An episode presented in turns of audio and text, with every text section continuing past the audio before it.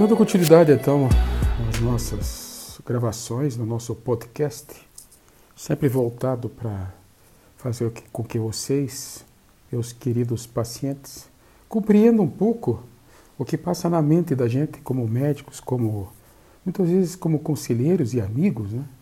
para poder entender e dar o máximo de informações a vocês, para transformar isso aí no máximo de divulgação sobre isso e de repente poder lidar melhor com essas é, intempéries que estão acontecendo nesse mundo afora aí, né?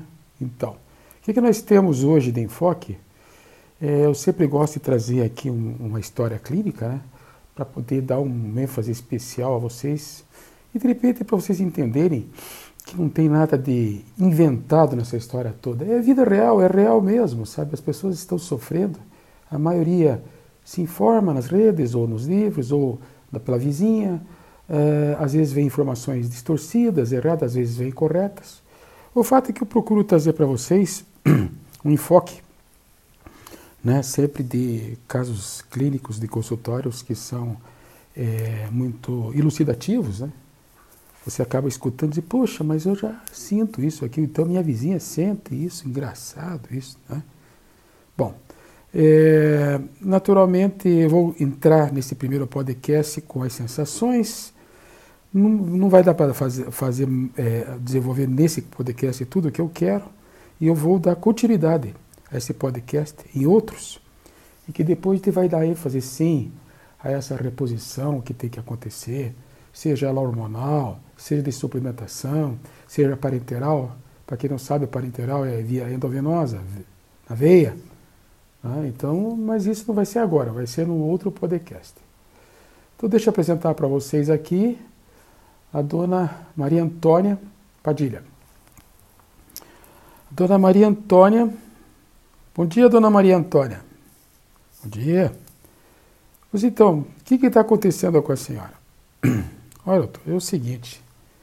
Eu comecei agora, eu estou na faixa dos meus 50 anos, 50 anos de idade e tal, e começou a pifar a minha menstruação. Então, antes ela vinha um montão, começou até a me incomodar e tal, eu fui ver o que que era e tal. De repente agora começou a pifar e agora vem muito raramente. Só que, tudo bem, a gente sabe do, da mãe, da avó, né? Isso é uma coisa que é normal na mulher. Só que no meu caso está insuportável. Eu tenho calores de noite. Sinceramente, se tiver, pudesse entrar na geladeira, eu entrava. De tão tenso que é esse calor. E, e as mulheres falam, não, o calor é um calorzinho, vem, vai embora e vai, pronto. Não, o meu calor vem, fica, eu transpiro. Aí começo a ter é, uma, uma batedeira no coração, e é uma loucura. Tem a impressão que o coração vai parar, de tanto que ele bate. E para acompanhar ainda nesse esquema horrível, ainda tenho umas sensações de formigamento nas mãos. Meu marido diz assim que isso aí é tudo normal e que ainda por cima eu estou é, fazendo uma projeção dos problemas psicológicos que eu estou passando. Ora, quem não tem problema psicológico na minha idade, né, doutor? é a coisa mais comum do mundo, né? Só que está me incomodando muito. Então eu queria saber do senhor, primeiro, o que, que acontece nesse mundo aí dos hormônios para a mulher, né? E segundo, como é que a gente pode resolver de uma maneira que não traga essa, esse fantasma aí que dá do câncer, né? Câncer de útero, câncer de mama, que aterroriza todo mundo hoje em dia aí, né? Com toda razão, né, doutor? Puxa vida, já chega essa virose, essa panvirose aí, ainda tem que levar um susto desse, imagina, eu vim com um diagnóstico desse no seio, ou então no útero, no ovário, no endométrio. Bom, mas só para completar, naturalmente, meu marido está pensando até em sair de casa, porque não aguenta mais. O meu humor, ele fica variando. E hora eu estou X, hora eu estou Y. Eu, ninguém está me aguentando mais em casa. Afetou também, a lógico, lógico, né? A libido, não tenho desejo sexual nenhum mais. Nada. Não me perturbe. Estou no cantinho, não quero saber de mais nada. Ah, mas ele já ameaçou, você vai procurar outra, que não sei o quê, vai ficar me esperando, não sei o quê. Eu estou tão Imagine o senhor acordando às madrugadas várias vezes com esse calorão, tocando a vida do jeito que tem que tocar, e ainda por cima tem que dar conta do homem. Ah, doutor, senhor me desculpe, ele que vai procurar outra. Mas se eu souber, ele apanha. Bom, e ainda para completar, eu fui no doutor Tá Vendo, e o doutor Tá Vendo falou para mim que do jeito que está indo meu colesterol, eu vou é, morrer dessas doenças de, de gordura do sangue. Porque meu colesterol está simplesmente 340, mas os triglicerídeos estão normais e, o que, e o, aqueles outros aqueles outros que eles pedem também, o LDL, né, HDL, VLDL, colesterol, bem, enfim, todos aqueles exames estão todos alterados. Né? Então tá bom. Bom, tá aí a senhora se deparando com esse mundo né, que não é novo, que há muitos anos está aí. Só que hoje, Dona Maria Padilha, hoje o mundo é outro. Nós estamos falando hoje aqui, nesse momento do aqui e agora, de envelhecimento sexual feminino. Saiu da esfera dessa coisa de a senhora está na menopausa e ninguém suporta a senhora. Não. Eu estou falando de quantos anos a mais a senhora viver se a senhora controlar esse discurso que nós estamos tendo aqui. Quantos anos a senhora pode viver com qualidade controlando só essa história que nós estamos desenvolvendo aqui. Né? E, se fosse a questão de, não sei, uns 40, 50 anos atrás, as pessoas viviam muito menos, né? As mulheres viviam muito menos e não viviam e morriam sem diagnóstico. E cada uma na sua genética, não conseguindo fazer a epigenética funcionar, que seria modificar esse destino do, do, da sua programação de DNA para uma mulher saudável. Muitas mulheres, hoje, você olha a elas com 50 anos de idade e enxerga que ali teve todo um investimento e que parecem senhoras de 35, 40 anos. Lógico, pode estar com todos os hormônios alterados, não precisa ficar menstruando até 60 anos de idade. Mas de repente tem no discurso um médico, ou vários médicos nas especialidades para poder orientar essa pessoa. Né? Então, dona Maria Padilha, eu, vou, não quero transformar a senhora numa na mais recente estudante de medicina, mas eu queria dizer algumas coisas para a senhora, para a senhora entender qual é a diferença que existe no nosso corpo em termos de hormônios. Esse, esse negócio, quando eu falo hormônio, o pessoal sai correndo porque acha que é muito complicado. Né? A área de medicina, na verdade, é tudo muito complicado. Mas cabe a nós transformar didaticamente num discurso mais, digo, mais popular para vocês, pacientes, entenderem, entenderem a importância de estar controlando esses hormônios dentro de vocês. Por exemplo, nós temos quatro cavaleiros do apocalipse dentro de vocês. Vocês têm o estrógeno, a progesterona, o FSH e o LH. Esses são os principais. Esse FH e SLH é do cérebro, tá? E controlam a hipotálamo anterior, para depois esse hipotálamo anterior secretar hormônios e ir atuar nos órgãos efetores. Por exemplo, o estrógeno vai atuar principalmente sobre o endométrio proliferativo e a progesterona sobre o endométrio, endométrio secretor. Ah, complicou tudo. Não, não complicou que cada um desses hormônios eles tem uma característica, sabe, gente? É interessante isso, é bem separado. É como se fosse numa casa e tivesse lá a dona da casa, o mordomo, tivesse lá a faxineira e mais uma pessoa para cuidar lá do, do, né, dos motores, gente rica assim, né? Tá? Porque nós somos muito ricos, né? Nossos, nosso organismo é terrivelmente, parece...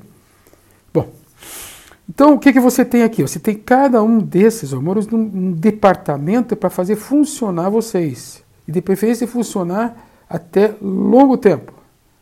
Deixa eu dizer uma coisinha para vocês. Na minha época, tinha mulheres que tinham filho com 60 anos. E tinham muitas vezes uma história de 18 filhos, 20 filhos.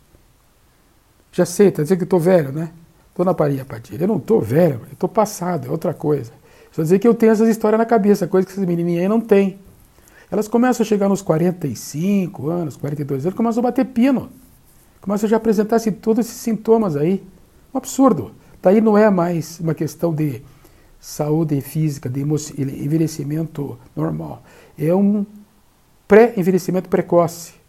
Então, é precoce o negócio. Veio antes do que eu deveria vir. Por quê?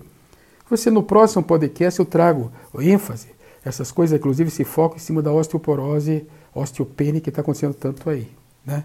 Vocês vão ver que lá no fundo, é, no fundo, no fundo, são hábitos de vida que estão errados da mulher hoje. Não na maioria, nas mulheres em geral. Então, vamos voltar ao que a gente estava falando antes e vamos dar enfoque a esses quatro cavaleiros do Apocalipse, certo? Um deles é o estrógeno. O que, que o estrógeno faz? O que ele anuncia? Ele anuncia que você vai ficar gordinha e não vai conseguir emagrecer, filha. Vamos? Vamos tirar isso aí, doutor. Vamos trocar por outra coisa. Tá bom, legal. Tenta. Gordura. Ele aumenta a gordura do, do corpo. Viu? Só que ele não fica satisfeito com isso. O estrógeno está desequilibrado com progesterona, testosterona na mulher, inclusive, que é a questão da modulação hormonal. Ele não fica satisfeito. Ele começa a reter água também. Então, tadinha das minhas pacientes, né? Chega lá, né, dona Maria Padilha, no consultório e fala assim: Ó, oh, doutor, tem...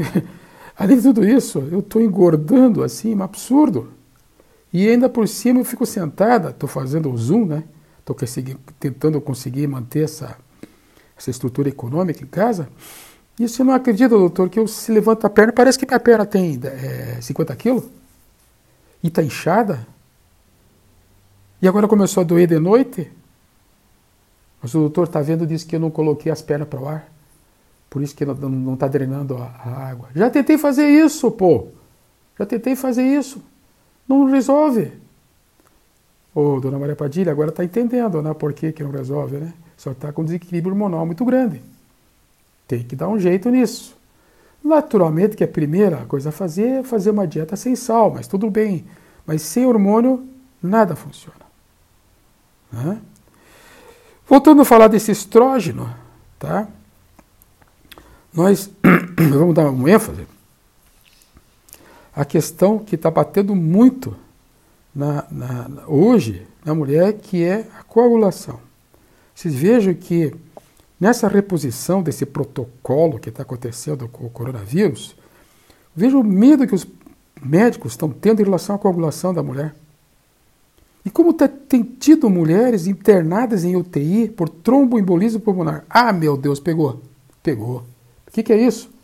Pois é, você faz uma, uma, uma, uma coagulação, vamos dizer assim, errônea no teu corpo, o teu pulmão é cheio de vasos sanguíneos, eles formam umas bolas, entopem teu pulmão e formam o chamado tromboembolismo pulmonar, que é muito perigoso, sim senhora, é muito perigoso. Aí vamos internar, né, na UTI, porque, afinal de contas, as pacientes que fizeram esse quadro referem uma falta de ar muito maior que a do, do corona e ainda muito cansaço físico. E fica com esse cansaço físico depois de sair da UTI por erros de tempo. Não vai passar logo isso aí. Entenderam? E vem ainda no pacote dos estrógenos, vem a questão da glicemia. Ele ajuda, ajuda a regular a glicose no sangue. Então não é comum que as mulheres entrando nessa fase menopáusica ou fase de climatéria que eles chamam, façam hipoglicemia, hiperglicemia, ficam alterando a glicemia sanguínea, tá? e fazendo com que o humor também se altere. Ah, então isso quer dizer que esse mau humor que eu tenho aqui, doutor com esse meu marido, é por causa da glicemia? Pode ter certeza que sim. Está pegando também, junto. Não isolado, não separado. Tá? E a questão também que é muito relevante em relação ao estrógeno é essa questão da tendência de aumentar, olha só, a questão de risco de câncer, de do endométrio do câncer e de, das formação dos osteoclastos. Ai, ai, ai. Bom, câncer todo mundo sabe, né? Não tem medo. Aí existem alguns medicamentos, como o indolcarbinol, é, até próprio fitoterápicos, como a curcuma, tal, que você tenta é, dar uma amenizada nisso. Mas que é uma viralidade, é O percentual hoje, o pessoal sabe que não é tão grande assim, mas que é uma realidade do estrógeno em relação a essa história, é. é outra, outro enfoque né, é a formação de osteoclastos, que são ósseas, que são estruturas ósseas para formar o osso, evitar a osteoporose. Vocês vejam então que essa tal dessa osteoporose que acontece nas velhinhas, que muitos casos de óbitos acontecem porque elas não, não tiveram a chance de que vocês estão tendo de cuidar dessa parte e de repente quebra os ossos. E daí, doutor? Põe lá um gesso e acabou. Quebrou o osso, sentou, sentou, deitou. Deitou, escara, infecção ou pneumonia. Depende do trato que se vai dar. E depois vem o quê? Não vou nem falar a palavra ruim aqui porque eu não quero saber de confusão. Mas que é uma evolução normal nas velhinhas, é. Isso na minha época. Olha que faz tempo, hein? Na minha época, a minha bisavó, tá? uma italiana que morreu com 110 anos, ela caiu, estava fazendo um café na cozinha, e fez uma fratura é, do coxo femoral.